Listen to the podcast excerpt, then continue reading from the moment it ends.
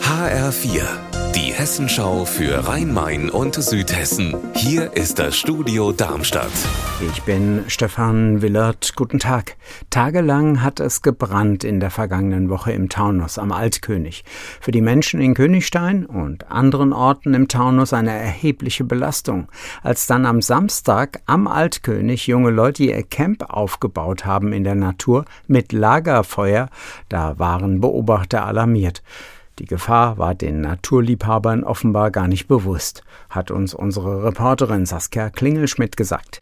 Die Männer im Alter von 20 bis 22 Jahren aus dem Main-Taunus-Kreis und aus Frankfurt wollten anscheinend einen gemütlichen Abend in der Natur verbringen und campen, inklusive Lagerfeuer. Ein Spaziergänger hat das zufällig beobachtet und die Einsatzkräfte alarmiert. Die haben sofort gelöscht. Die drei jungen Männer haben einen Platzverweis erhalten und mussten wieder runter vom Berg. Was bleibt, ist das Entsetzen bei Anwohnern und Einsatzkräften über so wenig Weitsicht.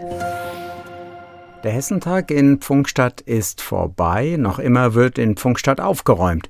Die Stadt will im Laufe der Woche auch die letzten Umleitungen für den Autoverkehr abbauen. HR-Reporterin Petra Demand, gibt es denn inzwischen schon einen Überblick über die Kosten?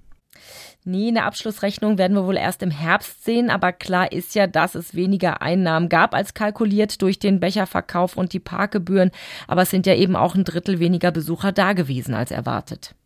Und was bleibt nun vom Hessentag in Pfungstadt? Es sollte doch nun zumindest mal wieder ein Freibad geben für die Stadt.